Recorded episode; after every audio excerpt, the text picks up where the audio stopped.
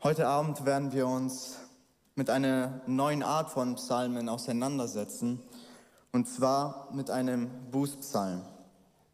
Für diejenigen, die nicht wissen, was ein Bußpsalm ist, in einfachen Worten geht es darum, dass um das Bekennen von Schuld und um die Vergebung, die Gott über diese Schuld ausspricht. Und diesen Psalm, den wir uns heute Abend anschauen werden, ist sehr eng mit dem Psalm 51 verbunden. Um es euch zu verraten, wir werden uns den Psalm 32 anschauen und ihr dürft sehr gerne mit mir dort zusammen aufschlagen. Der Titel für diese Predigt, für diejenigen von euch, die die bekannte Predigt von Jonathan Edwards kennen, Sünder in den Händen eines zornigen Gottes, habe ich diese Predigt genannt, sündige Menschen in den Händen eines gnädigen Gottes. Warum ich das gemacht habe, ist, weil wir in Christus keine Sünder mehr sind, sondern Heilige. Wir sehen das, dass wir eine neue Identität bekommen haben und daher dieser Titel, sündige Menschen in den Händen eines gnädigen Gottes. Dieser Titel beschreibt eigentlich, worum es in einem Bußpsalm geht, um unsere Sünde und Gottes Vergebung. Und so möchte ich mit euch am Anfang den Psalm komplett durchlesen und dann werden wir Vers für Vers durchgehen und sehen, was Gott zu uns reden möchte. Wohl dem, dessen Übertretung vergeben, dessen Sünde zugedeckt ist. Wohl dem Menschen, dem der Herr keine Schuld anrechnet und in dessen Geist keine Falschheit ist. Als ich es verschwieg, da verfielen meine Gebeine durch mein Gestöhn den ganzen Tag. Denn deine Hand lag schwer auf mir Tag und Nacht, so dass mein Saft vertrocknete, wie es im Sommer dürr wird. Da bekannte ich dir meine Sünde und verbarg meine Schuld nicht. Ich sprach, ich will dem Herrn meine Übertretungen bekennen. Da vergabst du mir meine Sündenschuld. Darum soll jeder Getreue dich bitten zu der Zeit, da du zu finden bist. Wenn dann große Wasser einherfluten, werden sie ihn gewiss nicht erreichen. Du, du bist mein Schutz. Du behütest mich vor Bedrängnis, du umgibst mich mit Rettungsjubel. Ich will dich unterweisen und dir den Weg zeigen, auf dem du wandeln sollst. Ich will dir raten, mein Auge auf dich richten. Seid nicht wie das Ross und das Maultier, die keinen Verstand haben. Mit Zaum und Gebiss, ihrem Geschirr, muss man sie bändigen, weil sie sonst nicht zu dir nahen. Der Gottlose hat viele Plagen, wer aber dem Herrn vertraut, den wird er mit Gnade umgeben. Freut euch an dem Herrn und seid fröhlich, ihr Gerechten, und jubelt alle, die ihr aufrichtigen Herzens seid. Amen. David fängt an mit diesen beiden Aussagen, die eigentlich ungewohnt sind für einen Bußpsalm. Denn eigentlich fängt es mit dem Erkennen, mit dem Bekennen und dann mit der Vergebung.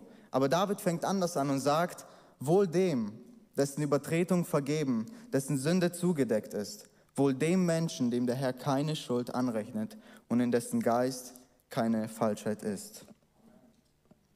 Das sind die Ergebnisse der Vergebung. Wohl dem, Glücklich ist der Mensch, dessen Schuld vergeben ist. Dieses Wohl dem erinnert uns an Jesu Seligpreisungen. Glücklich sind diejenigen, die arm im Geist sind, beispielsweise. Und so sagt David, glücklich ist der Mann, Frieden hat der Mann, Ruhe hat derjenige, dessen Sünden zugedeckt sind. Und dieses zugedeckt dürfen wir nicht falsch verstehen. Dieses zugedeckt ist nicht einfach, ich habe folgendes Bild dafür benutzt. Unsere Eltern, wo wir Kinder waren, haben uns darum gebeten, unser Zimmer aufzuräumen. Und wir hatten unsere zwei Stunden Zeit und die ganzen Klamotten, die ganzen Spielzeuge, die haben wir einfach unterm Bett gebracht, in den Schrank geschmissen und dann sind unsere Eltern gekommen. Ja, die Sachen waren nicht mehr zu sehen. Sie waren zugedeckt, aber trotzdem waren sie da. Bei Gott ist es anders. Unsere Sünden wurden am Kreuz völlig ausgelöscht. Sie sind nicht mehr da, sie sind tief verborgen im Meer. Niemand kann sie mehr rausholen. Jesus hat völlig bezahlt am Kreuz und sein, sein Opfer löscht alles aus. Diese Vergebung, es ist genau das Bild von dem Frieden, was Gott mit uns geschaffen hat. Und um ein anderes Bild zu gebrauchen, es ist wie ein Krieg, was endlich zu Ende geht. Unser Widerstand hört auf und Gott schafft Frieden zwischen uns und ihm. Und dann können wir sagen, wohl dem, dessen Schuld vergeben ist. David gebraucht die drei Hauptbeschreibungen für Sünde im Alten Testament. Und alle drei in zwei Versen. Er sagt, wohl dem, dessen Übertretungen vergeben, dessen Sünde zugedeckt ist und wohl dem Menschen, dem der Herr keine Schuld anrechnet und in dessen Geist keine Falschheit ist. Man könnte meinen, sie bedeuten das Gleiche, aber so ist es nicht. Übertretung bedeutet die Rebellion, die gegen Gott gerichtet ist oder gegen einen Menschen. Die Sünde ist das Versagen und das Nichterreichen eines Ziels. Und die Schuld ist die Verdrehung, die Verdrehung von dem Guten, die Verdrehung von der Wahrheit. Und es scheint so, als ob es unterschiedliche Stufen sind. Und diese, diese Verse sagen uns Folgendes aus. Egal welche Art von Sünde, egal welche Stufe von Sünde und egal welche Form, Gott ist fähig und Gott ist bereit, diese zu vergeben. David hat die Ehe gebrochen und im Nachhinein hat er den Mann von Bathsheba morden lassen. Man könnte denken, diese Sünde ist zu groß für Gott, um sie zu vergeben, aber Gott, hin auf sein Bekenntnis, hat ihm auch diese vergeben. Und ich möchte dir diese Wahrheit zusprechen. Es gibt keine Sünde in deinem Leben. Denk an deine Sünde, denk an deine schlimmste Sünde, die du jemals getan hast. Diese Sünde ist nicht zu groß für Gottes Gnade. Es gibt keinen einzigen Sünder, der zu weit von Gott entfernt sein kann, sodass seine Hand ihn nicht erreichen kann. Sein Herz ist nicht verschlossen, um uns zu vergeben. So sagt David, glücklich ist der Mensch, dessen Sünde vergeben ist. Und hier möchte ich mit zwei Fragen reingrätschen. Erstmal dir die Frage gerichtet, ist deine Schuld vergeben? Und wenn ja, kannst du zusammen mit David sagen, ich bin froh darüber, ich freue mich über die Vergebung meiner Sünden. Oder ist dein Herz oder ist mein Herz gleichgültig darüber? Mögen wir uns im Verlaufe dieses Psalms prüfen.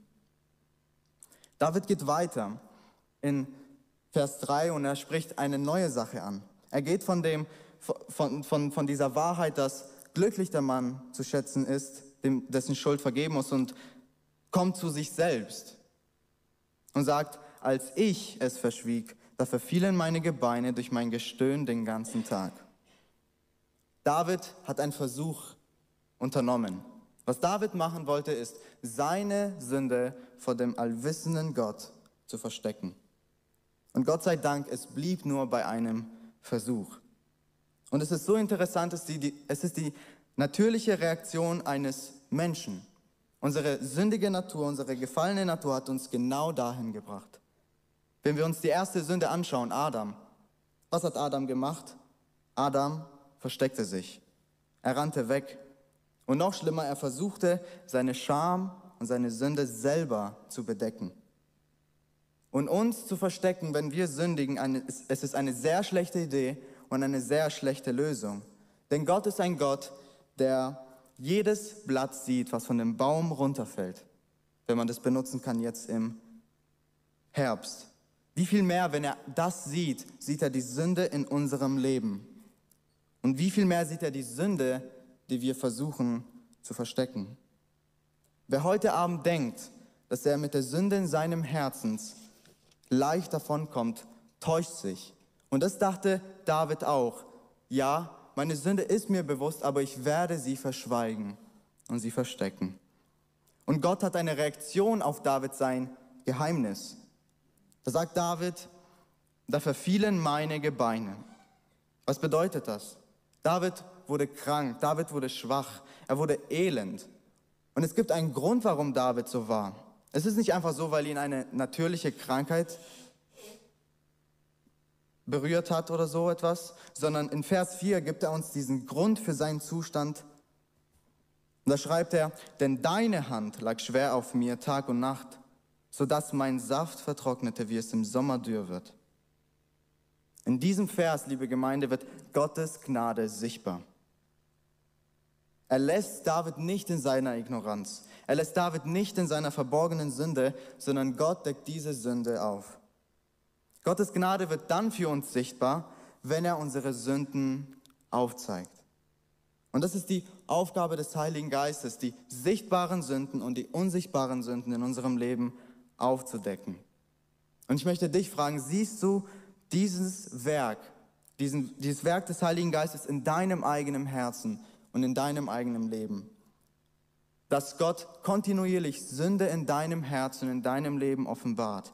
Und wenn das der Fall ist, dass diese Sünden dich stören und dass du unruhig darüber wirst, so wie David es hier beschreibt. Wir sehen, Gott jagt David nach. Und wir sehen auch die Folgen davon, wenn wir unsere Sünden vor Gott verstecken wollen. Was macht David? Er kommt nicht zur Ruhe. Er ist kraftlos. Sein Innerstes vertrocknet einfach. Und doch, Gott sei Dank für seine Liebe, für Gottes Liebe, dass er David und auch uns in solch einem Zustand nicht ruhen lässt. Und ich möchte hier sagen, die Unruhe, die Gott in deinem Leben über deine Sünde schafft, sie sollte nicht dazu führen, dass du weg von Gott rennst, sondern sie sollte dazu führen, dass du hin zu Gott rennst. Wenn ich das nochmal sagen darf in einfachen Worten, wenn du unruhig bist über deine Sünde, dann lass diese Unruhe nicht dich dazu führen, dass du einfach wegrennst und nichts von Gott hören möchtest. Das ist die natürliche Reaktion, sondern lass das diese Unruhe dich dahin führt, dass du sagst, ich will wegen dieser Unruhe mit meiner Sünde vor dem Herrn kommen. Genau das beschreibt Paulus in 2. Korinther Kapitel 7, Vers 10. Da, da schreibt er, denn die von Gott bewirkte Traurigkeit führt zur Umkehr und bringt Rettung. Und wer sollte das jemals bereuen? Nur die Traurigkeit, die rein menschlicher Art ist, bewirkt den Tod. Die Traurigkeit ist die Gnade Gottes. Wenn wir traurig sind über unsere Sünden, ist genau das ein Zeichen dafür, dass uns Sünde nicht egal ist, sondern dass unsere Herzen wiederhergestellt wurden und dass wir vom Neuen geboren sind.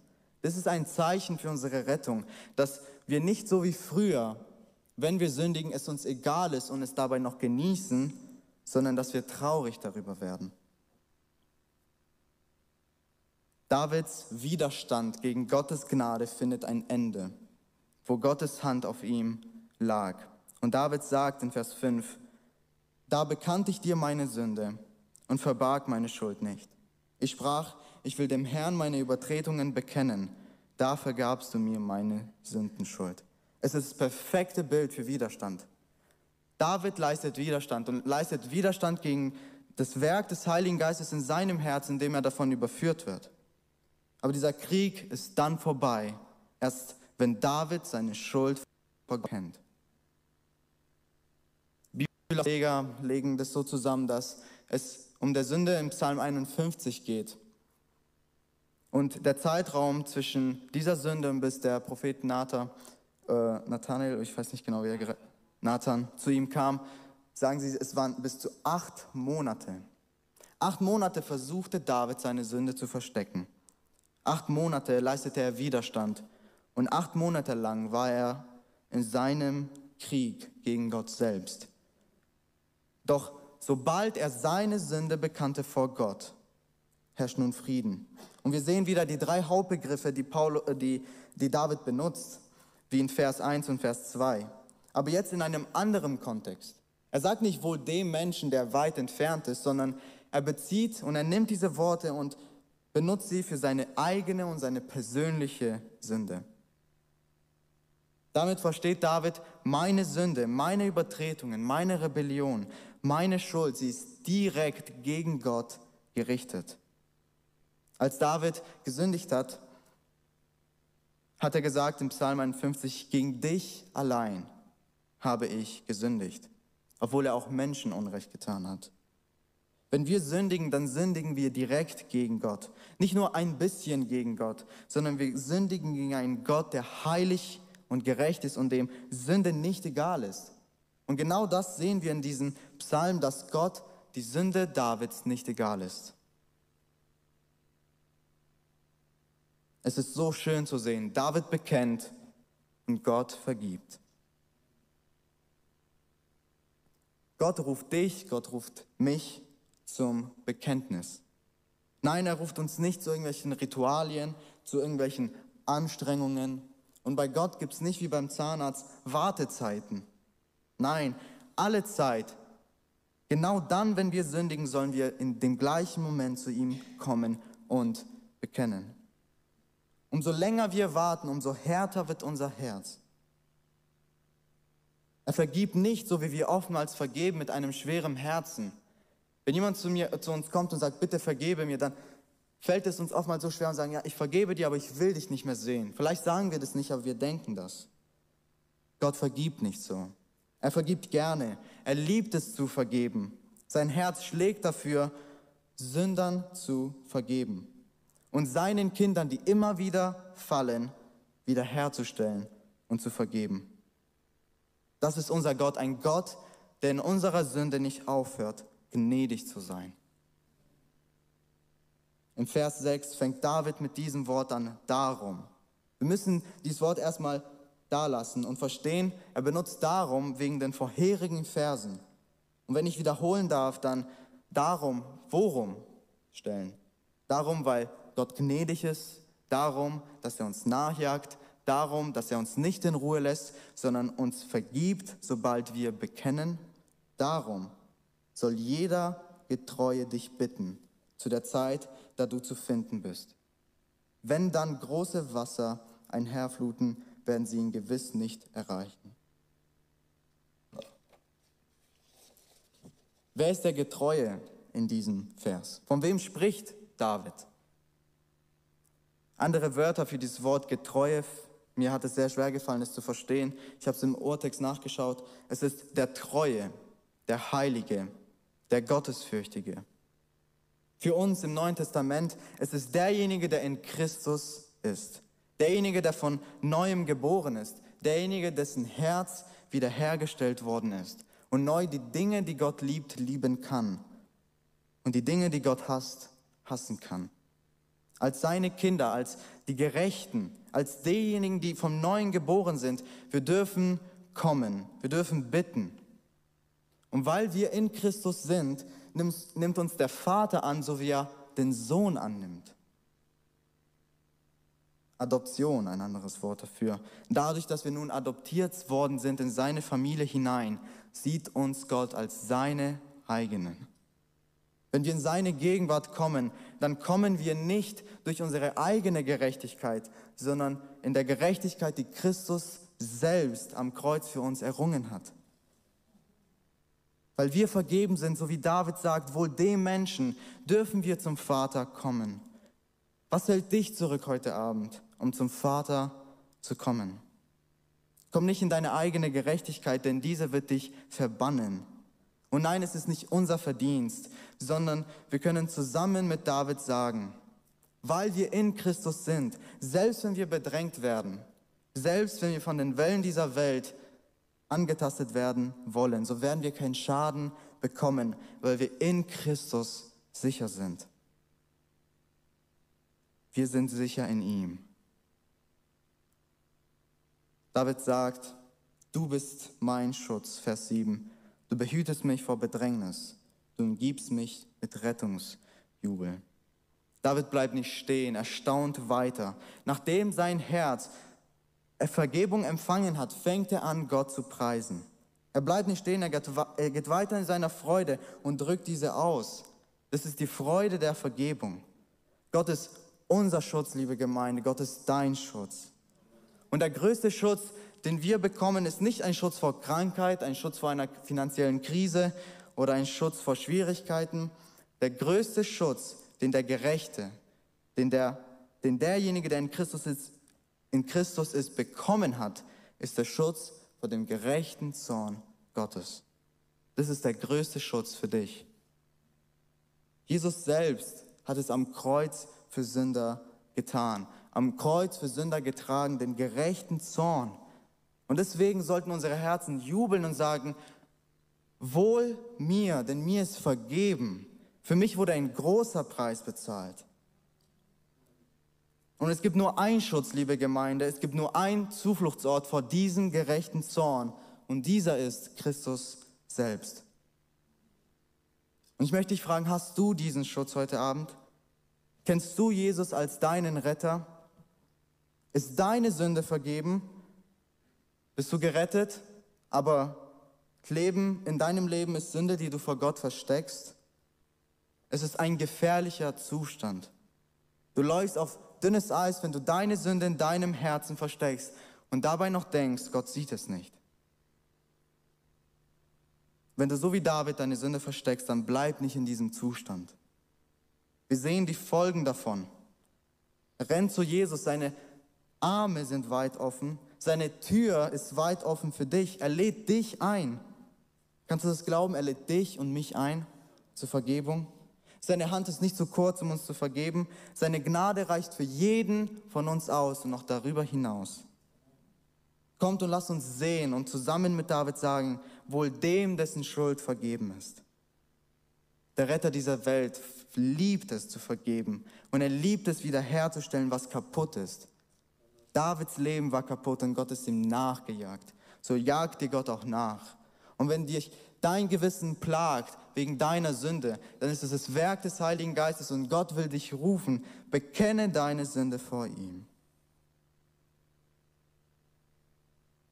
Wir dürfen zu den letzten drei Versen für heute Abend kommen. Und nach dem Ganzen wendet sich in Vers 8 Gott zu David und sagt, ich will dich unterweisen und dir den Weg zeigen, auf dem du wandeln sollst. Ich will dir raten, mein Auge auf dich richten. Was hat dieser Vers in diesem Kontext zu tun? Es zeigt uns, Gott selbst geht es nicht einfach darum, uns zu vergeben, ohne uns zu ändern. Er will nicht einfach Vergebung aus Distanz rufen und sagen, okay, ja, ich vergebe dir, aber bleib mir ferne. So wie wir manchmal mit Menschen umgehen. Nein, er will unsere Herzen ändern. Er will uns zu ihm ziehen.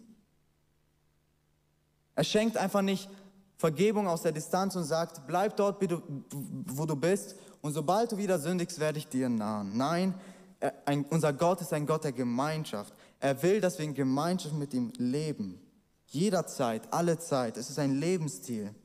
Und weil es so ist, weil es Gott um so viel mehr als um Vergebung geht, sondern um Veränderung geht, sagt er dies zu David.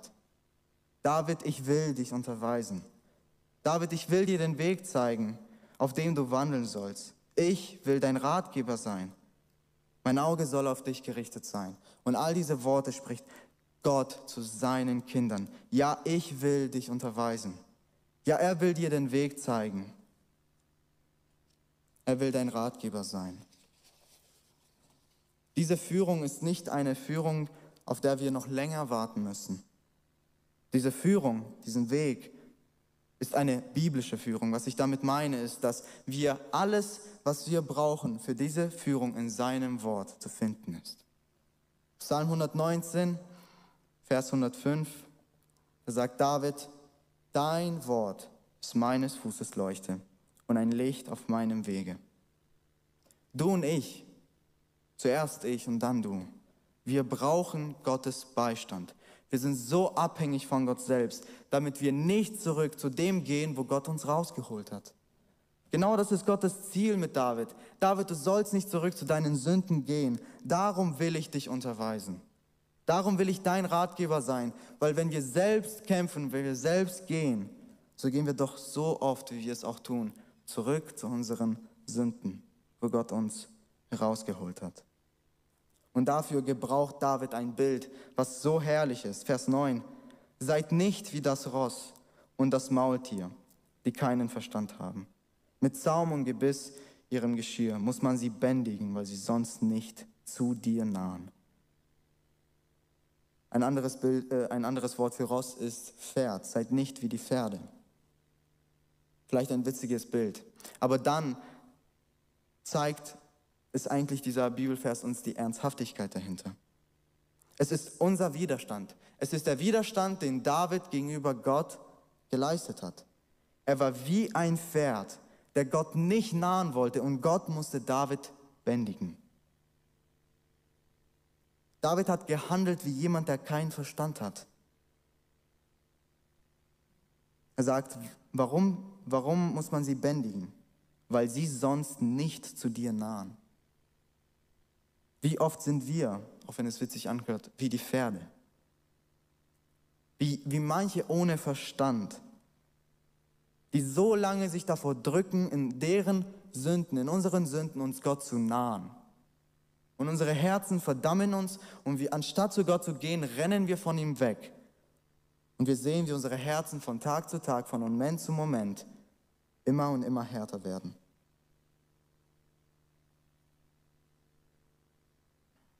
Ja, Gottes Leitung, Gottes Wege, sie sind schwer oftmals, sie sind herausfordernd, aber Gott lädt uns nicht zu einem Weg ein, wo er selbst nicht unser Beistand ist. Und wenn wir sündigen, dann Gottes Wille ist nicht, dass er uns bändigen muss, sondern er will, dass wir freiwillig kommen, dass wir freimütig kommen. Warum? Weil er uns annimmt. Du wirst niemals zu Gott gehen und er wird sagen, heute nicht. Jedes Mal, wenn du sündigst, und es soll keine Ausrede für Sünde sein, wird Gott dich annehmen. Er will dich nicht bändigen, er lädt dich ein, aus freien Stücken zu ihm zu kommen. Beim tausendsten Mal, wo du vor Gott kommen wirst, wird er dich annehmen wie beim ersten Mal. Beim tausendsten Mal, wo du mit deiner Sünde vor Gott kommen wirst, wird er dich annehmen wie beim ersten Mal. Das ist dieser Bibelvers. Der, der in uns ein gutes Werk angefangen hat, er wird es auch vollenden. Er wird es auch vollenden. Und liebe Gemeinde, würde Gott uns nicht nachjagen, dann würden wir auch nicht wiederkommen. Wir brauchen das. Und Gott in seiner Liebe sieht das und er jagt uns nach.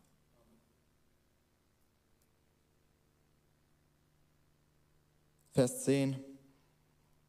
David sagt, der Gottlose hat viele Plagen. Wer aber dem Herrn vertraut, den wird er mit Gnade umgeben.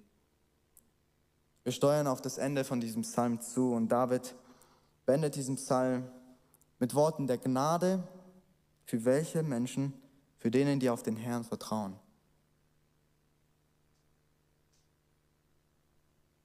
Aber auch mit einem Wort der Warnung für diejenigen, die Gott nicht vertrauen, die Gott nicht gehören.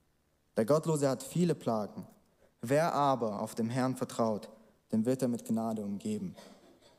Diese Gnade hat kein Ende. Und nein, ich predige nicht eine endlose Gnade, wo wir einfach in Sünde leben können, sondern von Gnade zu Gnade, wie es in Epheser 1 heißt. Wir werden überschüttet mit Gnade und man denkt, wann findet denn diese Gnade in diesem Psalm ein Ende? Sie findet kein Ende. Gottes Gnade geht weiter und David redet davon auch im Vers 10. Ja, die Gottlosen, die haben auch Freuden. Eine Freude, die so kurz ist, eine Freude, die vergeht und eine Freude, die nicht bleibt. Aber wir, die wir wiedergeboren sind, wir dürfen eine Freude haben, die ewig ist. Eine Erneuerung, die immer bestehen bleiben wird. Und so endet David diesen Psalm mit dem Vers 11, wo er sagt, nach all dem, nach all dieser Vergebung, nach all dieser Gnade, nach all diesem Widerstand, den er, den er geleistet hat, kommt er zu folgenden Worten und sagt, freut euch an dem Herrn und seid fröhlich, ihr Gerechten, und jubelt alle, die aufrichtigen Herzens seid. Es ist nicht herrlich. Die Folge der Sünde ist der Tod und ist Unfriede, aber die Folge der Sünde, die von Gott vergeben ist, ist Freude. Freude und Jubel sind das Ergebnis der Vergebung und des Friedens, was uns Gott schenkt. Freust du dich über die Vergebung, die Gott dir jeden Tag neu zuspricht? Freust sich dein Herz darüber? Ist dein Herz dankbar darüber? Ist mein Herz dankbar darüber?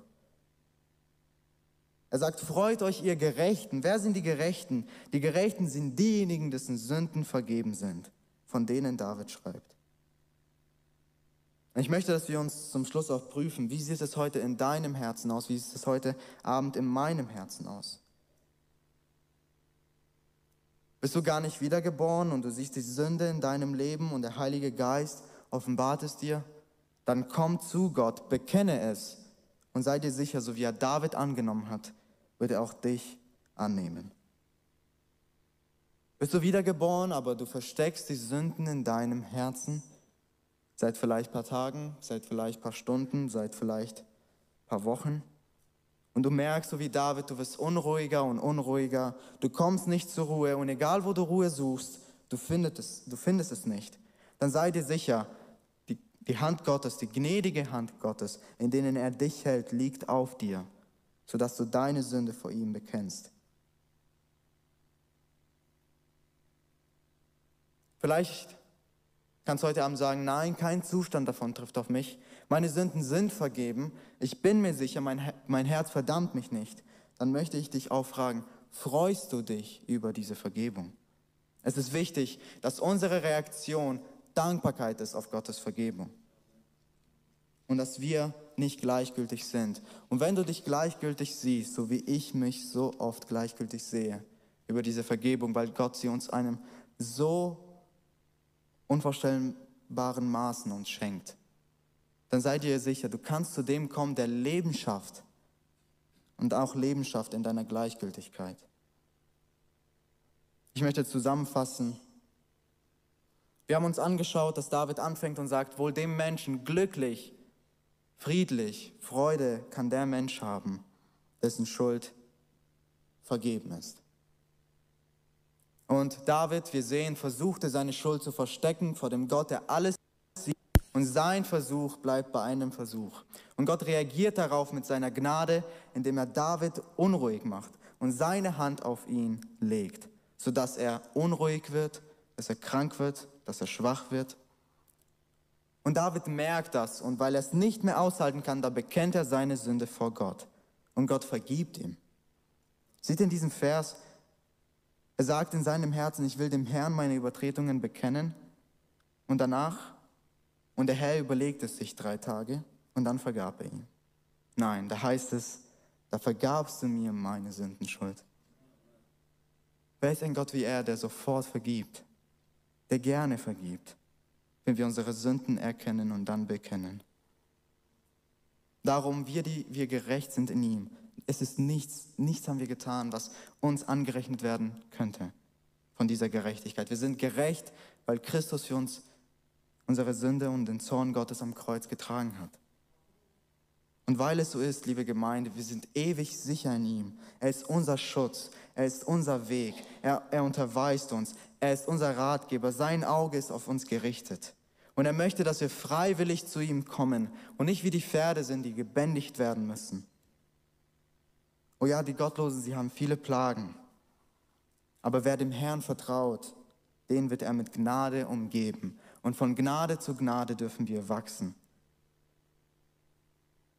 Und zum Schluss möchte ich abschließen und uns mit folgender Gnade unsere Herzen freuen lassen. Wir gehören dem Herrn. Der Zorn wurde von uns weg, auf Jesus selbst gelegt. Unsere Sünde ist vergeben, unser Durst ist gestillt. Wir dürfen Gott nahen und wir dürfen Gott auch nahe bleiben.